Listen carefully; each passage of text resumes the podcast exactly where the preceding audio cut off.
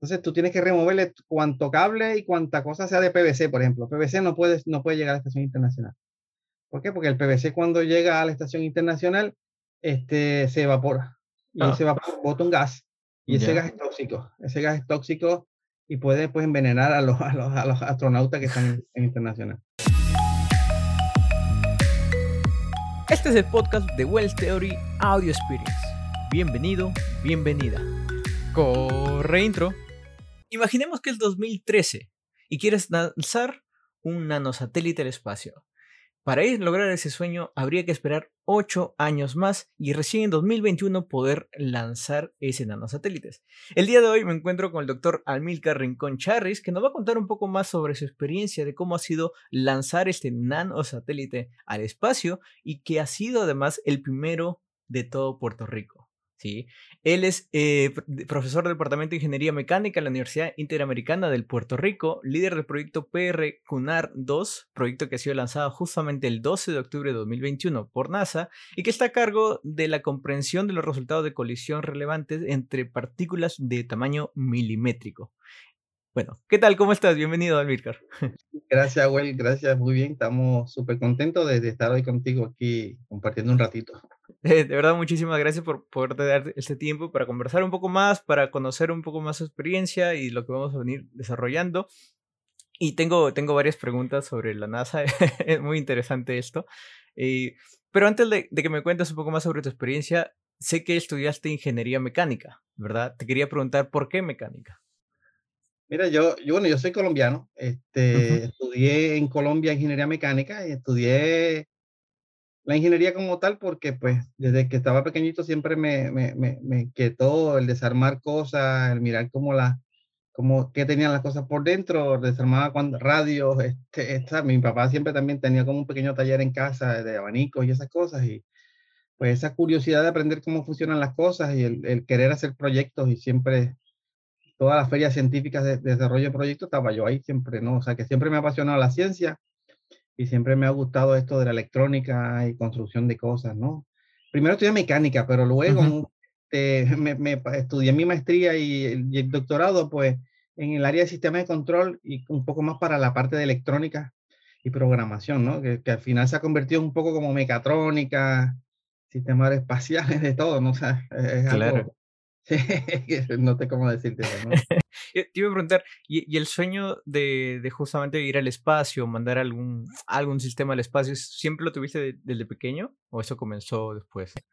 Bueno, mira, sí, sí, sí, siempre mi sueño de que yo viví en Colombia, sí, yo siempre que soñaba trabajar con la NASA, ¿no? O sea, yo siempre quería hacer algún proyecto que fuera histórico, ¿no? Pero jamás imaginé como que tenía que moverme de, de, de Colombia, ir hasta Puerto Rico a estudiar y de repente me convertí en, me convertí en profesor de, de, la Universidad Interamericana. Y luego de como de 10 años más que de, repente como que me empiezan a surgir esas oportunidades, esas reuniones y, y es cuando, cuando de pronto me veo, estoy en un proyecto haciendo cosas con NASA, haciendo con SpaceX y con, tú sabes, con este montón de empresas que, que mamá imaginaría que hubiese, que hubiese trabajado, ¿no? Claro, claro, me imagino que sí. Y, al final, ¿cómo logras integrar? O sea, tú al ser profesor de mecánica, logras desarrollar este proyecto que yo lo veo que no está tan, este, digamos, como que el 100% es mecánica, ¿no? Hay diferentes áreas. ¿Cómo es que logras, digamos, adaptarte o, poder desarrollar esto? Pues mira, te cuento, este, la universidad donde yo trabajo, pues somos varios departamentos, ¿no? Este, y es una escuela que no es tan grande, o sea, somos aunque somos una escuela de ingeniería privada, pues de pronto tenemos un número pequeño de estudiantes, de muy buenos estudiantes, y entonces eso me facilitó pues el convocar, porque me di cuenta que es un proyecto multidisciplinario. Eh, ahora mismo en, en, este proyecto se trabajaron alrededor de 65 estudiantes y estudiantes de, pues, de ingeniería mecánica, de ingeniería eléctrica, ingeniería computadora, de ciencia de cómputos, de ingeniería industrial, de ingeniería química, o sea, tuve estudiantes de casi todas las áreas y gracias a ello pues fue que pude entonces terminar un proyecto como esto, ¿no? Porque pues se requiere de todos ellos para poder montar un sistema que a veces uno lo, lo, ve tan difícil, ¿no? Pero al final si tenemos la gente adecuada podemos, podemos trabajar con satélites. Claro, al final sido un proyecto multidisciplinario, ¿no? Por así decirlo, diferentes carreras, tal vez. Sí, y era, Y era... profesores también, varios profesores de otras áreas pues también me ayudaron y, y es un trabajo en equipo, tú sabes, que tuvimos que aprender desde cero hasta que llegamos ahora mismo al nivel que, que queremos desarrollar más cosas más avanzadas. Ahí, o sea, es un proceso que primero la ideación, ¿no? Y luego la, el desarrollo y todo lo demás. Son, técnicamente te ha tomado ocho años, ¿verdad? Desarrollo de ese proyecto. Sí, más, o menos sí, ocho años, sí, porque lo que pasa es que en un principio, lo más importante de un satélite, cuando nos pusimos a hacerlo, lo más importante de un satélite es la misión. O sea, porque alrededor de la misión, que la misión en sí era lo que tenía que llamarle la atención a NASA y es lo que hace pues que todas estas compañías nos dieran el soporte, el dinero para poder este, hacer el lanzamiento y ponerlo en el espacio. Es una misión que fuese pertinente, una misión que pues que también lo pudiésemos hacer en la universidad y alrededor de esa misión entonces que entonces uno empieza a diseñar pues todos los sistemas, ¿no? La programación, los microcontroladores, los sistemas de cómo vamos a alimentar esto con paneles solares, las baterías, bla, bla, bla. Y fue un proceso que nos tomó un montón, pues, porque no teníamos experiencia, ¿no? O sea, el aprender esto de los microsatélites fue prácticamente de los conocimientos básicos de ingeniería que uno tiene en su carrera. Y empezamos a buscar información y asistimos a muchos talleres en NASA, este, estudiamos muchas muchas cosas, teorías de, tú sabes, de órbitas y todo esto, que hay conocimiento de cómo, cómo es el ambiente en el espacio y eso pues nos tomó ese tiempo. Estudiantes que tuve que mandar durante el periodo de junio y julio que iban a trabajar en NASA como prácticas y ahí aprendían unas ciertas cosas, se lo transmitíamos a los otros. O sea que fue todo un proceso de una comunidad de aprendizaje.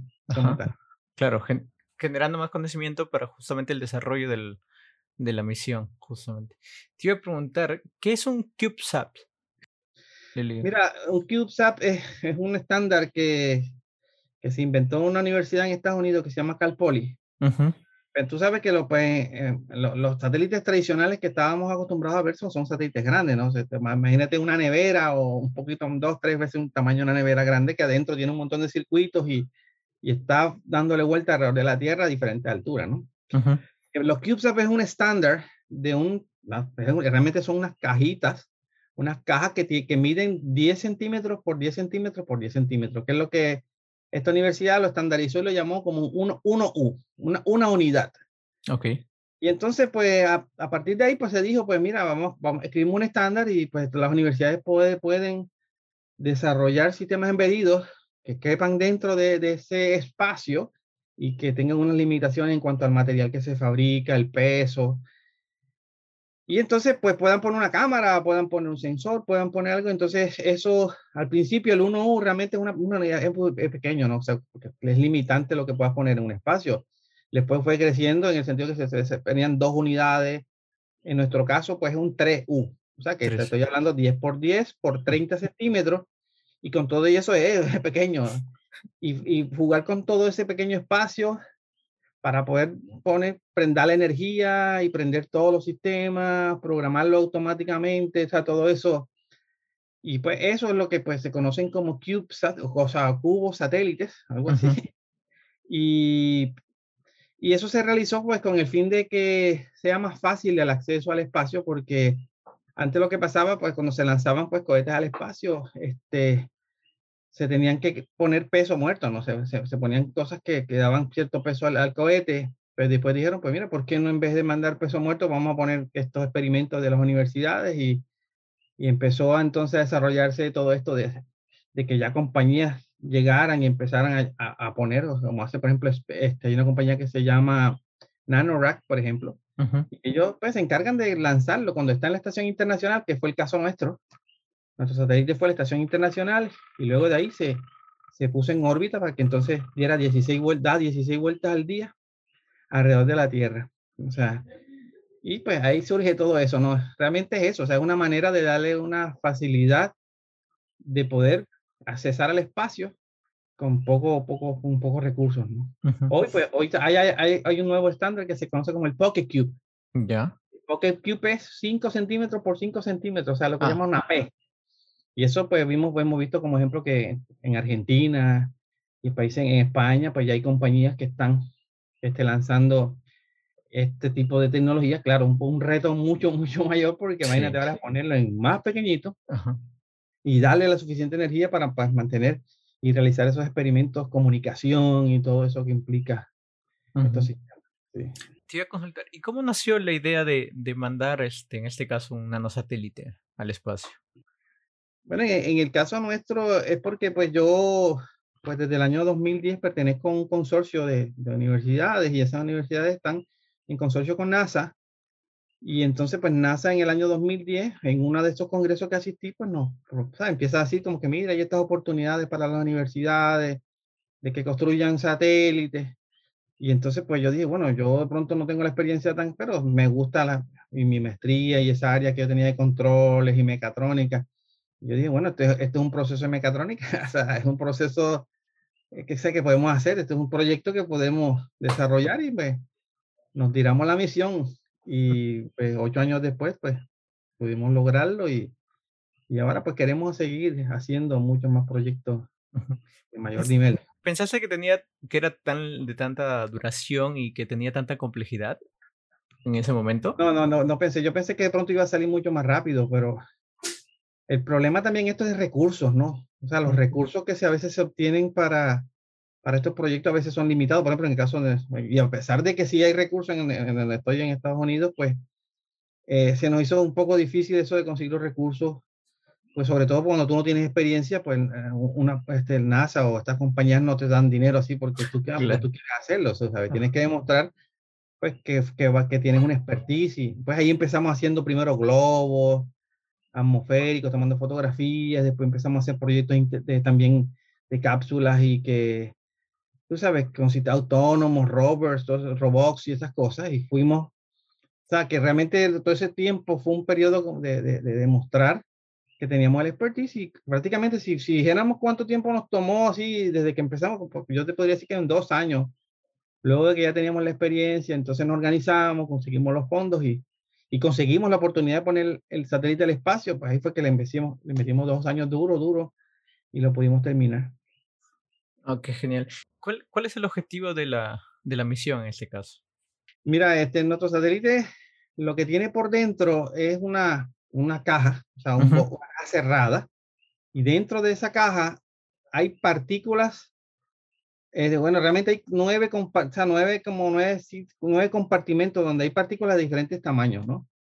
Y lo que nosotros lo que estamos, tenemos una cámara dentro de esa caja y las partículas están dentro de nueve compartimentos y, nosotros lo que hacemos es que las grabamos cómo ellas interactúan cuando, eh, cuando, están flotando en el espacio, ¿no? Lo hacemos así porque es la única manera que, pues, que tenemos microgravedad, o sea, que prácticamente no tenemos el efecto, o sea, tenemos gravedad, pero bien, bien, bien, bien poco. Más o menos son las mismas características que, que experimentan las micropartículas que están flotando en el espacio. Y pues las teorías de formación del universo, pues lo que dicen es que pues todo esto de los protoplanetas, de los planetas, los, tú sabes, fueron surgiendo a partir de la unión, la colisión de muchas micropartículas que se iban uniendo y pasaban millones de años. Bueno, eso es lo que la teoría que tenemos. Y podemos verlo en los anillos de Saturno, por ejemplo. En los anillos de Saturno, pues vemos que alrededor de Saturno, pues hay un montón de rocas, diferentes tamaños.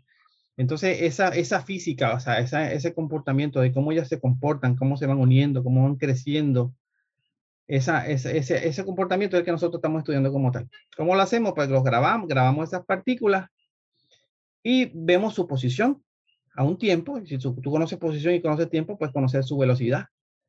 Te podemos estudiar la, la, colisión de unas con otras, o sea, lo que es lo que se conoce como el coeficiente de restitución, o sea, cuando dos materiales chocan y luego se, se separan, o sea, esa pérdida en velocidad, pues todo eso lo podemos ver y, y, se, y se, hemos dado cuenta de que en microgravedad, pues el comportamiento no es el mismo que pues en la Tierra, ¿no? Pues ahí tenemos un montón de de cosas que no se comportan realmente lineales, ¿no? Y son, son, diferentes, ¿no?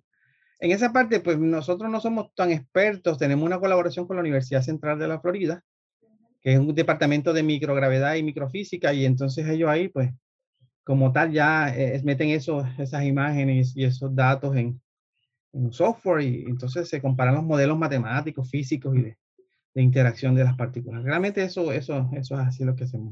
¿Y esa información se, se transmite todos los días o cada cierto se transmite tiempo? Cada cierto tiempo, cada vez que pasa por, por una antena que tenemos en California. este, el problema que tiene el satélite es que, bueno, como te dije, por su tamaño, este, la cantidad de energía pues no, me, no nos permite transmitir todos los días. Hay que esperar como que se cargue un tiempo, luego transmite, y entonces lo otro es que solamente transmite cuando está directamente con la antena de, de, de que tenemos en California, ¿no? Y entonces, pues, y como los datos son muchos, son bien grandes, porque las señales que nosotros mandamos, esos paquetes de información, son bastante grandes y solamente lo que tenemos son 10 minutos cada vez que el satélite está por encima del punto que lo queremos ver. Y entonces ahí hemos bajado, pues, se van bajando poco a poco esos datos y de luego se pegan todos esos datos y luego se pasan a un preprocesador, un programa que básicamente nos vuelve y nos pone toda esa información y la podemos graficar y hacer el análisis y todo eso. Son, son videos, me dijiste, ¿verdad? Lo que se transmite. sí, no, en el satélite coge el video. Entonces, por el principio nosotros queríamos transmitir video. Pero el problema de transmitir video que tú sabes que el, video tiene mucho ancho de banda y el video pesa un montón. Entonces lo que hacemos es lo preprocesamos y solamente mandamos las posiciones. Hacemos un, como una, un, vector y mandamos los datos de posición de una, porque como ya conocemos un área donde están muriendo las partículas, pues lo hacemos como una matriz. Tenemos que la partícula 1 está en esta posición, tal tiempo, o sea, mandamos esos datos y esos datos luego se preprocesan y entonces podemos construir unos videos a partir de esos datos. Entonces viene después el análisis de la data, o sea, data en bruto que después hay que analizar. Exacto, data en bruto que hay que analizar, data, data que a veces tiene ruido, que tiene, a veces no llega completa.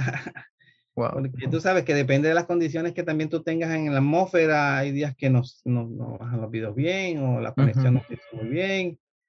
Es nuestro primer satélite y estamos ahí, algunos datos no nos han llegado bien, pero lo vemos más como un aprendizaje académico, ¿no? O sea, realmente eso es lo que queríamos, por lo menos saber, que lo pudimos hacer y pues ahora en este momento pues lo que estamos es, por lo menos en el laboratorio lo que trabajamos en cómo mejoramos esos procesos de comunicación, toda esa electrónica que de pronto bueno, hicimos algunas cosas, hicimos a lo burdo, como quien dice, a lo, a lo básico, pues cómo podemos ahora empezar a hacer esa electrónica un poquito más compacta, más robusta, el software que programamos, pues hacerlo más también más robusto. Tú sabes, optimizar todo ese proceso es lo que viene ahora. Y yo pienso, no sé cuántos años nos tomará hacer eso, pero pues eso es lo que ahora mismo hacemos en la, pues buscamos la manera de, de, pues, mejorar todos esos sistemas que lo probamos como quien dice en la forma burda, básica, y ahora empezar a, a mejorar. Y pues, promovemos y pretendemos que más estudiantes sigan aprendiendo esta área y, y seguir lanzando satélites. Claro, claro, al final es eso. Yo quería hacer unas preguntas un poco más técnicas. Eh, ¿Qué es lo que integra primero, el, el, en este caso, el, el CubeSat que tú has enviado? Mira, este, el satélite tiene eh, una microcomputadora, que en este caso es una Raspberry Pi. ¿Ya? Una Raspberry Pi este, modelo 4. este, pero esa Raspberry Pi como tal lo tuvimos que preparar este, con, con uno, un proceso que hay que meter una cámara de vacío, hay que ponerle un, este, con un coating encima, o sea, prepararlo para que tolere radiación, este, la soldadura, tuvimos que, porque si no, cuando, cuando en el cohete, como la, la, la, vibración es tan grande, que te estoy hablando de unos 6, 7 G de gravedad, de, de, de, de, de su, de fuerza, relación, este, eh, se usamos una Raspberry Pi, una Raspberry Pi, entonces tiene un radio de, de, comunicaciones de 914.7 MHz, que es un RF de esto, pero en ese caso ese es un radio de, que, que nos dio la compañía Space Corporation, que también está programado por ellos. Este, eh, tiene internamente pues, una electrónica que es la que me prende la cámara. Este, la cámara es una cámara USB este, de estas regulares como la que estamos usando ahora para hablar tuyo, pero lo que pasa es que también este, se, se le remueven eh, todos los plásticos, porque no puede haber ningún plástico no permitido por, por NASA. ¿Ah, sí? Porque como, sí, porque lo que pasa es que como el satélite primero llega a la estación internacional. Entonces tú tienes que removerle cuanto cable y cuanta cosa sea de PVC, por ejemplo. PVC no puede, no puede llegar a la estación internacional. ¿Por qué? Porque el PVC cuando llega a la estación internacional este, se evapora. Y ah. ese vapor bota un gas. Y ese gas es tóxico. Ese gas es tóxico y puede pues envenenar a los, a los, a los astronautas que están en, internacional. Entonces, eh, tenemos, o ¿qué más te dije? celdas solares que nosotros preparamos, este, celdas solares de alta eficiencia, entonces van a un sistema, un board, un regulador de voltaje, en realidad lo que sería que, que coge el voltaje que viene de los paneles solares y lo, pues, te lo lleva a, una batería de litio, de litio, ion litio, Eh, y con eso, pues, pues tenemos 3.3 voltios y 5 voltios, y entonces con eso, pues prendemos la Raspberry Pi, con eso prendemos la cámara, y con eso, pues prendemos el radio, ¿no? Entonces, todo eso está controlado por un 10 PIC 33.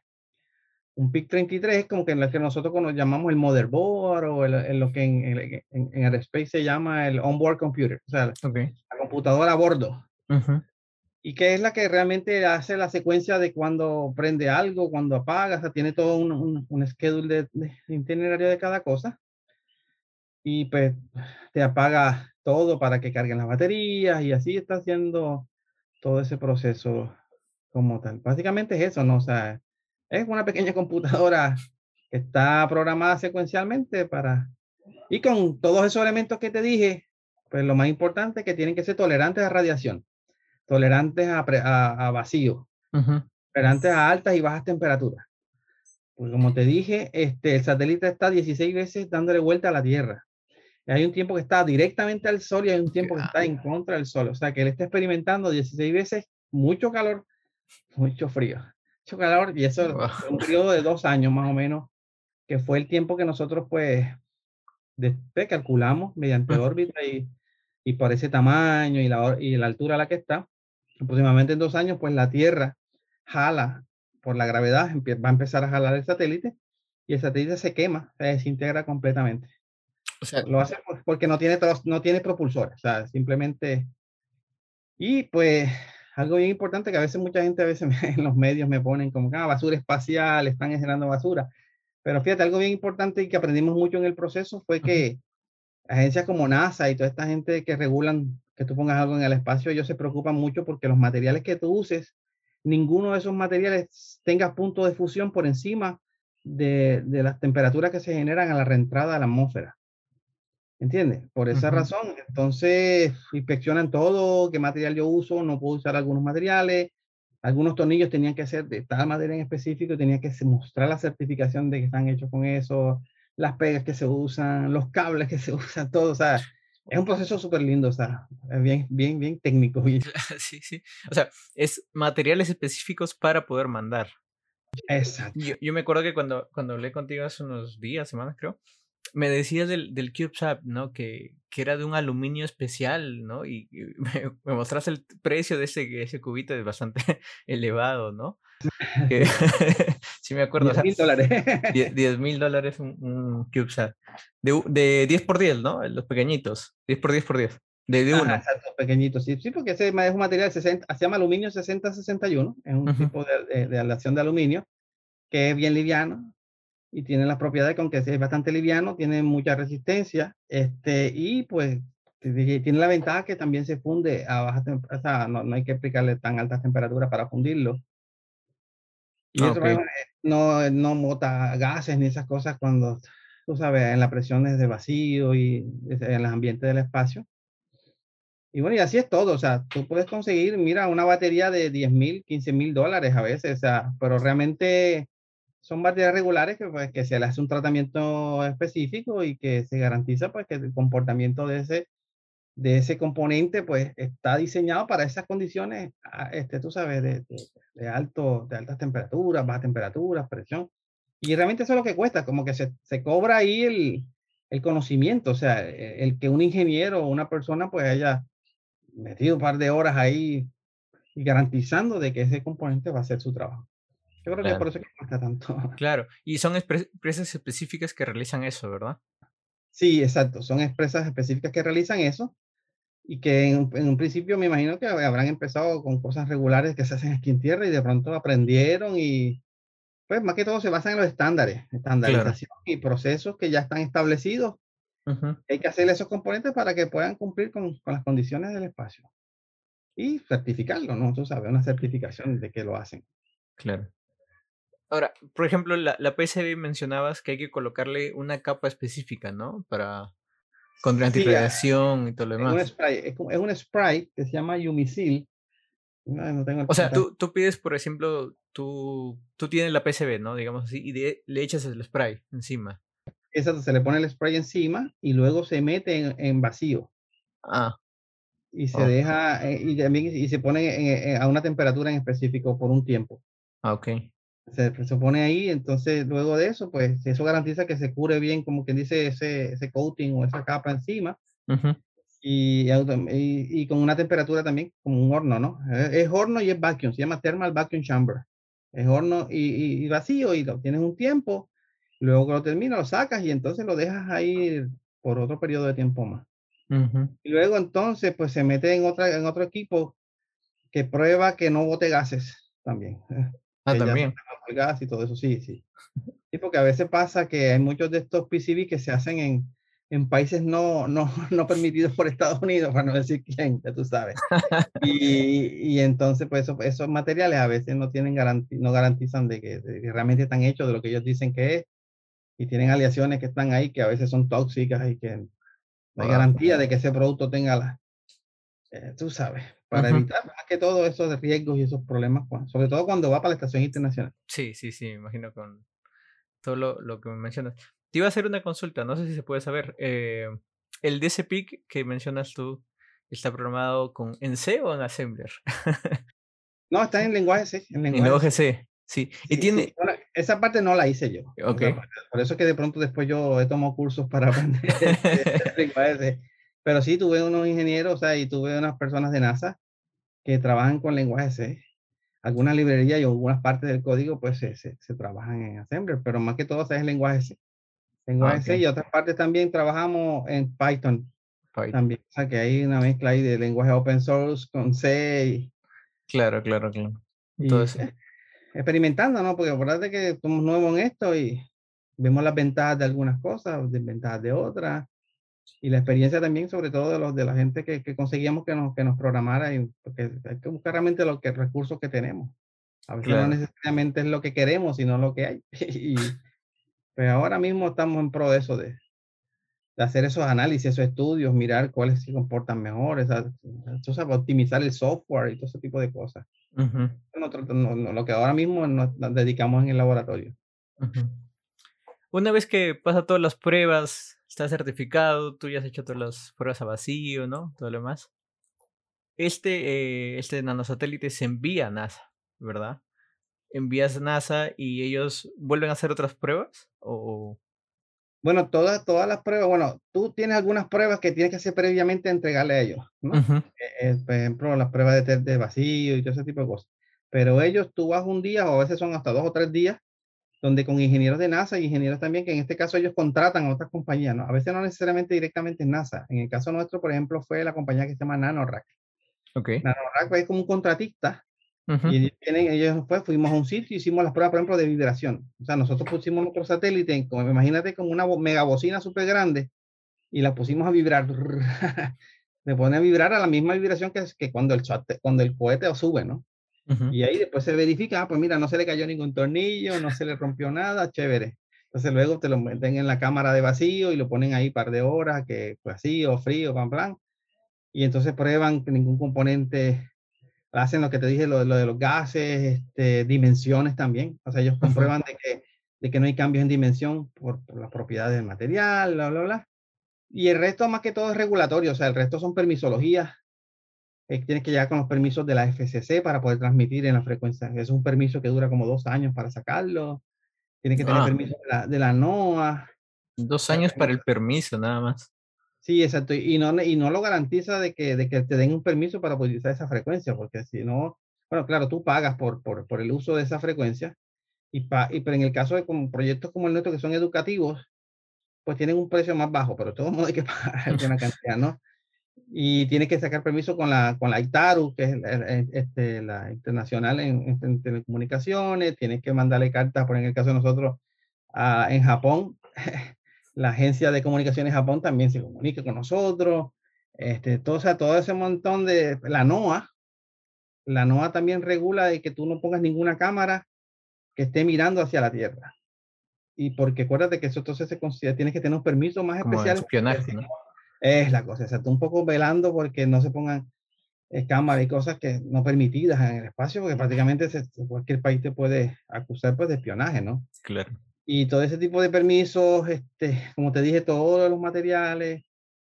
Eso después al final se entrega todo eso. O sea, es un proceso que ellos todo el tiempo están contigo. En el caso nuestro, como tuvimos como, como sí, los mismos, los últimos dos años, cada ellos, cada cierto tiempo nos, este sí nos comunicábamos por, por Zoom, así como estamos y aquí, y así se hacen las reuniones, bueno, por la pasa la pandemia y, y todo ese proceso, este, totalmente asesorados por ingenieros de NASA, por diferentes personas, papelería, hay un montón de documentación.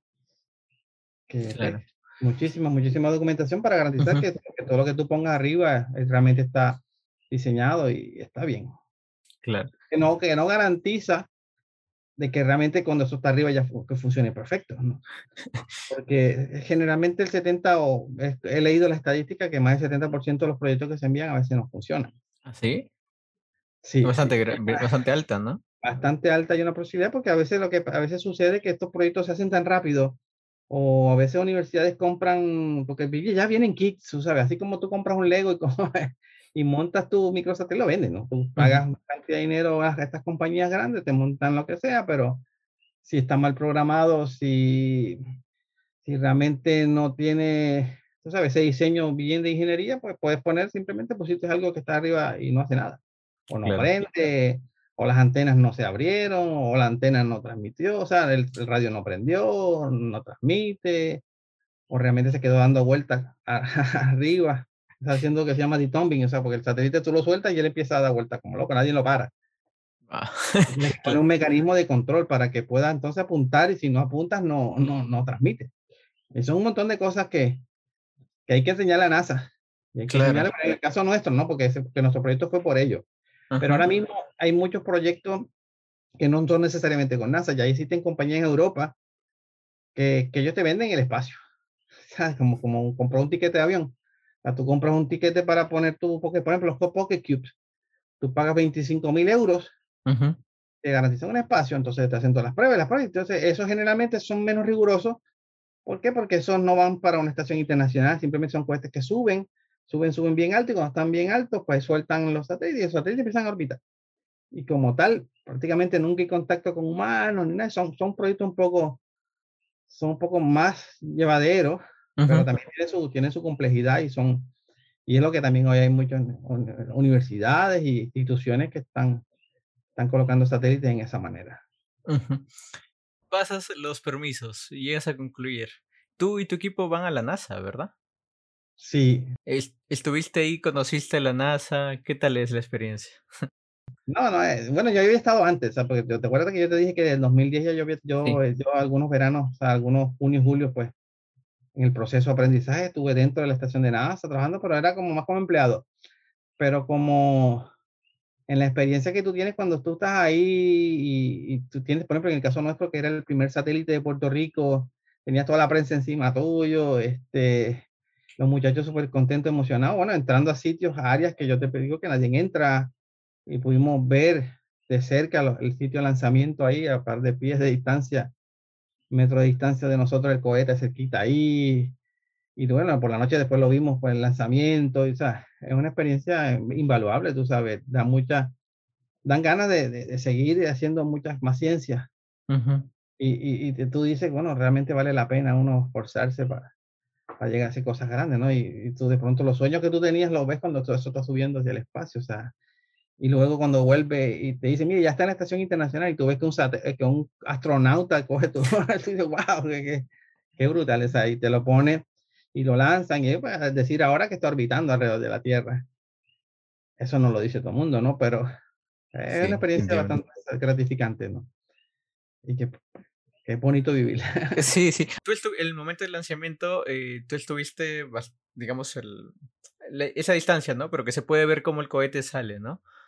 Sí, sí, sí, exacto. Bueno, es una distancia segura, porque no es que claro, exacto. Dice ahí en el estadio que uno ve, no, no, no, eso es una distancia de, de, par de kilómetros, pero es la distancia segura a, la que pueden haber civiles o personas ahí viendo el lanzamiento. El lanzamiento fue a las tres y media de la mañana. Tres y media de la mañana, ya. 3, 3 y 30 AM, pero se iba a hacer un sábado. Ya. Bueno, sí, sí, sí. Y no se pudo, porque cinco minutos antes se puso el tiempo malo, empezaron a llover y la cosa, y pum, cancelaron. Entonces, imagínate todo un día, nosotros desde por la mañana planificando todo, sin dormir. Claro, sin dormir. Hasta las 3 de la mañana, pum. No pudimos lanzar. Tuvimos que empezar, entonces, gracias a Dios, al otro día, me dijeron, mira, mañana. porque si no, imagínate, no hubiese esperado, teníamos que esperar un montón de tiempo más. Y nosotros pues viajamos de aquí, desde Puerto Rico, tuvimos que ir hasta Florida. Ahí pues estábamos ahí de la otra noche, con el siguiente día, pues eso se puso el, el cielo súper espectacular. Había estrellas, una cosa bonita y a las tres, eso exacto ahí en punto, tú sientes el pum. Y se ve como, tú sabes, una, como era de noche, pues tú lo ves como, como si fuese una, una, estrella, ¿no? Subiendo de color naranja hacia, hacia arriba y después forma un halo cuando se despega y todo. Y, y después eso cae, ¿no? Lo, lo, chulo es cuando después bajan los, tú sabes que el Falcon 9, en el caso nuestro fue en un Falcon 9 de SpaceX, que después que sube, eso vuelve y baja y aterriza y vuelve. Eso debe ser alucinante. Ese proceso espectacular. Claro, nosotros teníamos también acceso a ver esto en pantalla, ¿no? Y el ver eso, tú sabes, chacho, tú dices, bueno, la, la, ingeniería y lo que el ser humano hemos podido hacer en, en este corto tiempo, porque realmente este avance ha sido bien poco, bien rápido en poco tiempo, sí, esto sí. SpaceX. O sea, te, te dice, wow, o sea, nosotros el ser humano, pues somos, así nos proponemos hacer cosas maravillosas, las podemos hacer. Sí. Es algo. De, eh, tú, tú me dices que has podido ver el astronauta con tu, con tu nanosatélite. ¿Qué se siente ese momento? Decir, ya está en el espacio después de tanto tiempo. Eh, es bastante impresionante. Bueno, todavía yo te puedo decir, Wells, que, que cada vez que yo voy a hacer ese video, ese lanzamiento, o, o veo otros, cuando voy a veces que me, que me han invitado a un montón de sitios aquí en las universidades y uno se emociona, mano, porque es algo único, es algo espectacular. Algo que no te puedo decir que, que, que no, hay, no, tengo palabras como para decirte, pero se, siente, se siente brutal, se siente espectacular. Sí, sí, me imagino que sí. Se siente. Eh, bueno, y, más, y, más, que en el caso nuestro, o el que venimos de países, por ejemplo, o sea, yo soy Colombia, tú, ustedes están en Perú y, este, y nosotros soñamos con hacer grandes cosas y tenemos mucho talento en nuestros países. O sea, creo que, que a veces por falta de, de, recursos y cosas pudiésemos, yo creo que tener una mega estación suramericana o lo que sea.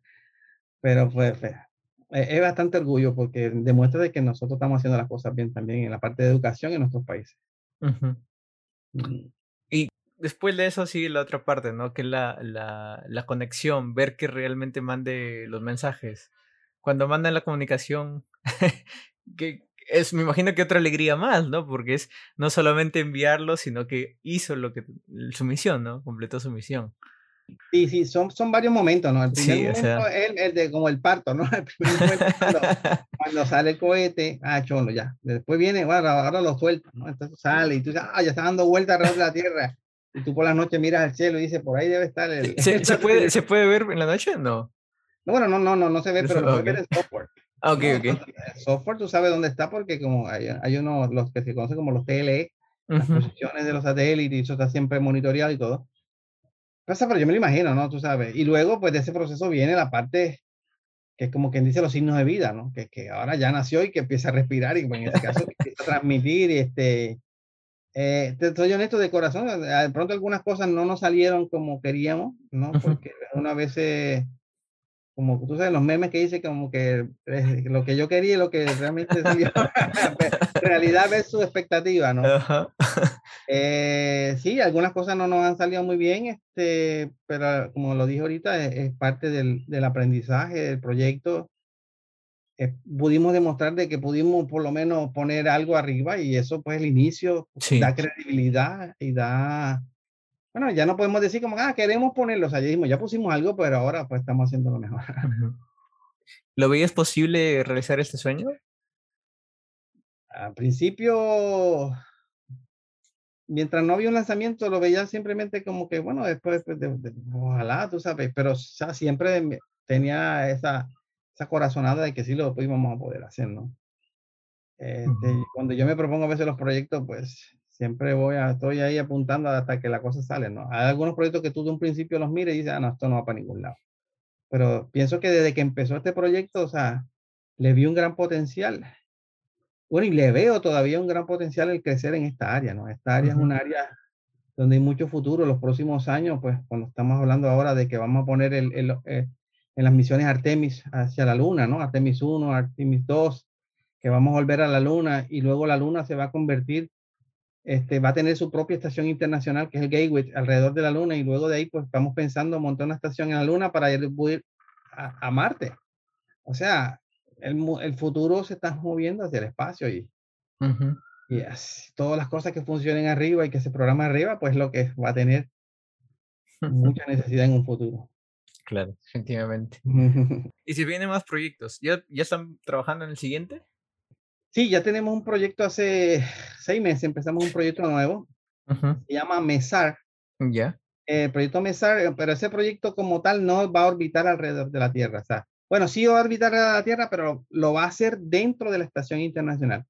Es un experimento pues, que estamos haciendo, o sea, que se va a lanzar en un cohete, va a llegar a la Estación Internacional, se queda en la Estación Internacional, entonces un astronauta pues simplemente lo que va a hacer es un, quitar un Remove Before Fly, o sea, un botoncito, sacarlo, eh, hace el experimento, va a estar ahí un par de días corriendo el experimento y entonces luego nos lo devuelve cuando algún astronauta o astronautas bajen en la cápsula que, y me devuelven entonces la SD card que vamos a programar con, está bien, está bien. El héroe, el héroe. Ah, entonces ya, ¿y eso más o menos tienen eh, idea de cuánto tiempo se, se, desarrollaría? Sí, sí, ese proyecto ya tiene un presupuesto asignado y son, son fondos de NASA también. O sea, ahí tengo fondos de NASA. Este, y un proyecto a dos años. O sea, ya llevamos como seis meses en el proyecto, nos falta año y medio más. O sea que todavía estamos en el desarrollo, en la construcción del software, el hardware. Claro, pero, algunos experimentos. Y claro, en, esta, en ese segundo de proyecto me imagino que el tiempo se va a hacer menor por lo mismo que ya aprendiste anteriormente, ¿no? Con el primero. Entonces pero ya fíjate, pero, pues, pero tengo, tengo, un problema. Bueno, yo no sé si es problema o qué, pero el problema es que no son los mismos estudiantes. bueno, bueno, bueno. Como, esto, como lo mío no es una empresa, bueno, yo pido a tener una compañía o algo que podamos crecer, ¿no? Pero el problema es que son estudiantes nuevos, estudiantes que hay que volver a entrenar. Claro, yo trato de alguna forma de ir metiendo estudiantes nuevos a que se involucren en los proyectos, pero no, tú sabes que la curva de aprendizaje no es la misma de un muchacho que ya, ya, ya, tuvo, por ejemplo, uno, dos, tres años en el proyecto, ¿no? Por eso, por eso de los, hablamos de los ocho años que tuvimos que pasar, porque realmente no eran los mismos estudiantes, o sea, todo el tiempo tenía que estar entrando nuevos y de pronto los nuevos que me llegaban no tenían el mismo entusiasmo que los primeros que empezaban y de pronto tenía muy buenos en, en, parte mecánica, pero los que eran de computadora, que eran súper buenos, se me fueron y volver a entrenar nuevos. O sea, es bien difícil eh, eh, esa parte de poder mantener. Claro, si tú eres una empresa y que tú tienes empleados fijos que te van a estar par de años contigo, pues tú sabes que eso es otra cosa. Pero de pronto eso es una de las cosas que, que, que, tengo que aprender a manejar y que pues ahora mismo que estamos tratando de hacer es contratar entonces ya en el laboratorio algunos ingenieros que sean como que fijos que trabajando en el laboratorio y que los estudiantes entonces sean su o aprendan claro. como si fuesen prácticas, ¿no? Sobre todo eso lo vamos aprendiendo, o sea, hemos ido, hay que evolucionar y pienso que en la academia eh, los grandes problemas son eso y que una de las formas de resolverlos así, contratando y haciendo más estable para no tener que estar buscando nuevos y claro. los proyectos queden a mitad. Pero sería bueno que también ellos, o sea, eh, los que estuvieron antes enseñen a los nuevos, ¿no? Para la retroalimentación sigue ahí. No, no, trato de hacerlo, pero acuérdate que la teoría a la realidad a veces no está fácil, ¿no? Bueno, a veces hay muchachos que aunque te dicen, sí, yo lo voy a explicar, pero no es lo mismo, porque también depende mucho del interés del nuevo, ¿no? Hay muchos muchachos que a veces pretenden de que lleguen al laboratorio y ya, o sea, por osmosis te va a entrar el conocimiento, o sea, tú tienes que, tienes que estudiar, tienes que probar, experimentar, repetirlo. O sea, ellos pretenden que ya llegaron y ya saben en una semana, ¿no? O sea, es un proceso que requiere, y pues yo invito a todo el que, eh, que quiera trabajar en proyectos, los proyectos requieren eso, o sea, no es solamente ver un video y ya lo, el otro lo hizo, yo lo hago, ah, lo hizo, yo lo hago, no, no, es que hay que hacerlo, no te va a salir, y cómo yo mejoro eso, y eso mismo hace falta en, los laboratorios de, las universidades para, para poder llegar entonces a crear cosas y proyectos grandes. Claro. Claro, pero bueno, al final poco a poco creo que vas a poder encontrar la, la solución ahí con los antiguos y con los nuevos, ¿no? Sí, en eso estamos, en eso estamos. Este, la idea es optimizar ese proceso. Este, ahora se nos hace un poquitín más fácil conseguir recursos. Ya tenemos un proyecto nuevo. Y bueno, sigo escribiendo propuestas. O sea, yo escribo propuestas a la misma NASA o a las agencias aquí en Estados Unidos que, que me den el, el apoyo, el soporte y a la misma, a veces empresa privada también ayuda pues que podamos seguir creciendo este tipo de proyectos con estudiantes, porque en realidad estamos creando el futuro de, porque ya nosotros, yo, yo, yo tengo, tendré un tiempo en la universidad, pero luego ellos serían los que seguirían para que la tecnología siga creciendo y claro, sigamos aumentando todo eso. El conocimiento tiene que seguir y uno se va. definitivamente. ¿Qué parámetros o imaginemos que yo quiero lanzar, por ejemplo, unos satélites, ¿no? Sabiendo que me cuesta un montón, o bien de esa parte, eh, ¿qué parámetros yo necesitaría conocer o tener en cuenta para poder desarrollar un, un nanosatélite? Bueno, para yo para empezar, número uno es familiarizarte con todos los estándares, ¿sabes? qué se puede y qué no se puede, las dimensiones, y al menos tratar de tener los componentes mínimos que, que, tendrían una plataforma para, para montar un satélite. Ok. La vida de un satélite, yo creo que antes de como de yo decir, vamos a hacer un satélite, yo pienso que lo número uno que tiene que haber una misión. O sea, tiene que haber una razón de, por la que yo quiero hacer este, este sistema. Claro. Porque luego, alrededor de esa misión es que corre todo lo que tú seleccionas para que eso funcione. Vamos a poner un ejemplo que queremos hacer una misión que sea, vamos a poner, grabar el, el Pacífico y mirar las algas que están en la, en la costa de Perú, por ejemplo, ¿no? Entonces, pues, vamos, necesitamos una cámara, ¿no? Pero una cámara, esa cámara tiene que tener unas características en específico, tiene que tener un tamaño, entonces ya empiezas a ver que, que consume una cantidad de voltaje, de corriente, potencia, materiales que está hecho, tiene que ser unas ciertas características esa cámara, pues no sé si es luz infrarroja o es luz regular o no sé, tú sabes, todo ese tipo de cosas y luego alrededor de eso entonces empiezas a seleccionar. Lo, las otras cosas que necesitas como mínimo, que sería el power, o sea, la energía, o sea, regulador de voltaje, las baterías, paneles solares que te darían la energía para mantener eso prendido y, y todos los sistemas como microcontroladores para poder mantener esa cámara y que lo haga en una secuencia, el sistema de control, sobre todo eh, para que el satélite pueda estar apuntando hacia la Tierra y pueda transmitir y la comunicación. Eso menos. Entonces, eso, eso, dependiendo de eso, entonces tú determinas qué tamaño tú necesitas. Si necesitas 1U, un 2U, un 3U. O si te caben 1P, 2P, 3P, que son más chiquititos. Y entonces aplicar todo lo que uno conoce para poder poner todo eso bien apaquetado ahí, bien apretado. Y luego preocuparte entonces por todas las regulaciones y las, lo que tienes que saber para, pues entonces ya que eso funcionó de manera experimental, pues ponerlo ya ahora así en limpio, como quien dice, los componentes correctos, con los boards correctos y todo lo más empaquetado posible para que quepa ahí.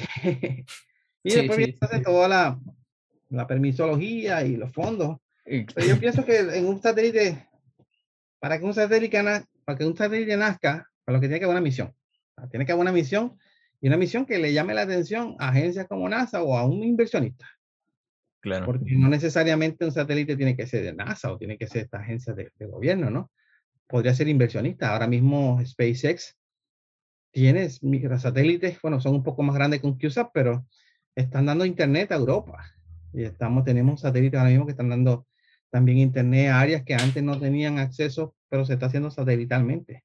Y lo hacen con, eh, con microsatélites como estos. En ese microsatélite, como tal, la misión es un radio de transmisión que está comunicándote y, mantiene una red, una red de, en este caso, de Internet. Claro.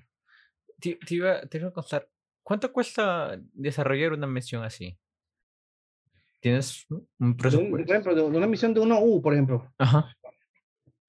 Eh, ponerla más o menos de 1U está como alrededor de unos 50 mil o 60 mil más este, la electrónica, ponle, si tú compraras todo y...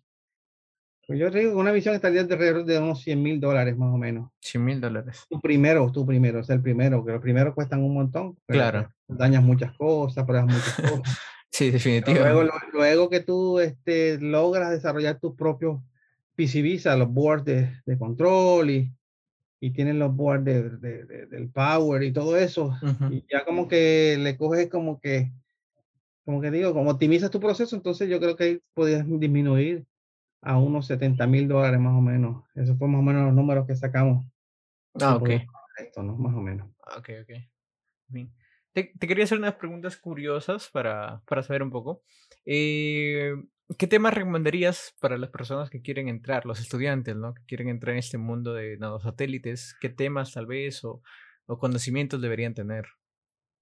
Mira, sí, sí, eh, yo, yo recomiendo que lean libros de, o que busquen información sobre astrodinámica. astrodinámica, es, sí, astrodinámica es este, cómo se comporta, cómo yo logro poner en órbita cualquier cosa. Una nevera, por ejemplo, si yo la quiero poner alrededor de la Tierra, dar vuelta, pues cómo yo la puedo lograr poner. O sea, eso es estudiando las leyes de, las leyes de Newton, ¿no? Y estudiando las fuerzas gravitacionales, las, las ecuaciones físicas que, que realmente no son tan difíciles. Y luego, pues entonces, ver cómo luego ese objeto que está orbitando, cómo orbita y en qué órbita lo haría, o sea, si lo hace de manera polar o lo hace ecuatorial o lo hace inclinado, las diferentes alturas de la, de, la, de la atmósfera. Y luego lo otro más importante es estudiar sobre el ambiente, ¿no? O sea, e, en el espacio los objetos están sujetos a lo que se conoce como radiación y también conducción, o sea, lo que es el calor. O sea, algo que se calienta arriba eh, es difícil sacarle el calor porque no existe convección. Claro. Bien, este, eh, bueno, y eso, y entonces saber que pues arriba pues plasma, ¿no? O sea, que esté en el estado de la materia, pues lo que tenemos iones cargados eléctricamente y que pues es un ambiente árido y, ese tipo de cosas. Y que yo pienso que, porque la electrónica que ya conocemos es la misma, o sea, lo que ahora hay que preocuparnos es porque esos componentes pues soporten esa, esa, ese ambiente. Y los radios, pues lo mismo. Lo que pasa es que ahora tenemos que tener un radio que tenga la capacidad de que pueda transmitir más distancia y que, ¿me entiendes? Unas antenas que tengan alta ganancia, bien chévere, para que no haya tanta pérdida. Y, y, todo eso porque la teoría realmente es la teoría que aprendemos normal. O sea, lo otro de es aprender cómo, cómo se comportan los objetos cuando están sin gravedad, por ejemplo, microgravedad, y cuando están orbitando alrededor del Sol, o alrededor de la Tierra y que están en Sol y caliente que yo pienso que un, un buen libro de astrodinámica o este, hay unos bien básicos fundamentales te, te pueden dar una idea de, de, a lo que va a estar expuesto tu equipo. Entonces, cuando tú diseñas tu equipo, pues sabes que tienes que garantizar de que eso soporte eso. Definitivamente. Eh, te iba a decir, ¿cuál sería la misión que, que te gustaría eh, realizar? Que, o sea, de todas las que existen ahorita mm, actualmente, ¿no? La que se van a realizar, ¿Cuál de esas te, gustaría ser líder? Desarrollar. Mm, a mí me gustaría tener una misión más o menos parecida a una Starlink o a un tipo de, de una misión más, más hacia el mundo, o sea, de, de, lograr este, darle acceso a gente que no puede, pues, que no tenga internet que no tengas que pagar por él, o sea, simplemente sea acceso. A mí me gustan mucho los proyectos que son que en open source, o sea, que son abiertos y que no hay que pagar por. Entiendo de que el conocimiento, pues, claro, uno paga por, por tenerlo, ¿no? Pero cuando tú lo tienes, pues deberías ayudar a, todos aquellos que no pueden. Me gustaría hacer un proyecto de ese estilo y un proyecto también que una muchas, muchos sitios, ¿no? O sea, por ejemplo, Sudamérica o países donde hay muchachos que no tienen la oportunidad, de pronto en países que sí hay los fondos para ayudar a poder construir y mostrar que, que, también tenemos capacidad en países como los nuestros. Esos son los proyectos, esos proyectos que me gustaría hacer. Me gustaría hacer un proyecto internacional y un proyecto de colaboración de, pues, pueden ser varias universidades o instituciones o, personas como tú, pues, por ejemplo, o, o, que les gusta curiosear y que pudiésemos hacer un proyecto de varios satélites y, y luego ponerlos todos ahí arriba, ahí. una red, una red de, de, satélites. Que sirvan para algo, que ayuden a la humanidad para algo, ¿no? Tú sabes, monitoreando bosques o leyendo, por ejemplo, eh, ozono y este tipo de cosas que nos ayuden a mejorar, por ejemplo, nuestras selvas en el, en el, Amazonas y monitorear esas quemas y todo ese tipo de cosas, ¿no? Esos son los proyectos que a mí me gustaría, no tanto eh, científicos tan chéveres, pero sí me gusta que sean humanitarios, que ayuden a, la humanidad. Claro. Tres consejos que le darías a, a los jóvenes, a todos que, que, están viendo y que quieren ir a la NASA a trabajar o mandar un micro nanosatélite. Yo, yo lo que sí le, le, le, digo a todo el que nos ve, ¿no? Y que cuando voy a las escuelas, de, nenes de pre-kinder o kinder, es que, es que los, uno no, no, deje, no debe dejar de soñar. O sea, si tú sueñas en algo, te propones hacer, te pones unas metas fijas y claras, uno puede lograr muchas cosas con constancia, hay que sacrificarse en algunos momentos, ¿no? Este, en mi caso, pero pues, yo no vivo con mi familia, ya hace muchos años, hace 20 años, tuve que dejar mi país y, y me pude que mover a un sitio donde pues me dieron oportunidad de estudiar y me pagaron muchas cosas. Pero lo más importante es eso, o sea, hay que estudiar y que prepararnos, ¿no? Y, y no perder esas ganas de, de, de, hacer cosas, ¿no? Siempre, si uno se propone los sueños y lo hace con constancia y lo hace como que tú sabes bien, o sea, haciendo las cosas, poco a poco uno va logrando las cosas. Y si lo, tú no lo haces las cosas bien, pues todo te sale bien, yo pienso. Y ese es el consejo que le doy a los muchachos que estudien. El estudio es la, el arma más poderosa que uno tiene el conocimiento. Sí, definitivamente. verdad, muchas gracias, Amílcar, por, por compartir tu experiencia, por darte el tiempo para para explicarme todos estos detalles, ¿no? Que es, para mí es, es era complicado conocer todo esto, ¿no? El, el nanosatélites, cómo funcionaban, todo el proceso, el papeleo y todo lo demás. Y de verdad, muchísimas gracias por, por compartirlo, de verdad. Y, no sé, tal vez algún lugar que quieras ver, una red social, página que, del, del proyecto. Nuestro proyecto, pues su página es www.prcunar2.org. Este, en esa página puedes encontrar todos los videos, todo lo que nuestra misión hace. Y pronto pues vamos a colocar los nuevos tres proyectos que tenemos trabajando, con, con detalles de, los, tipos de trabajo. Y estoy pensando pues colocar también en esa página un proyecto colaborativo que quiero empezar a trabajar, pues sobre todo con Colombia y con, y con países como Perú, Argentina, y empezar a ver cómo podemos lograr crear un proyecto internacional y que podamos crear varios, ¿no? Varios pequeños satélites y que pues, yo sé que de alguna manera podemos conseguir los recursos y ponerlos a orbitar, porque tenemos el talento y lo que necesitamos es eso, o sea, conocimiento. podemos hacer muchas cosas bonitas. Genial, de verdad. En la descripción vas a encontrar justamente la página donde puedes buscar y ahí está justo el video de lanzamiento que yo lo pude ver. muy, muy, muy emotivo, la verdad, como todo el equipo ahí viendo el despegue del, del cohete, de verdad. Qué genial. ¿Verdad? Muchas gracias, Mirkar. Muchas gracias por la entrevista. No te olvides de suscribirte, darle like y compartirlo con tus amigos. La descripción, la información. Chao, chao. Muchas gracias por escuchar este episodio. Nos vemos la próxima semana. Suscríbete.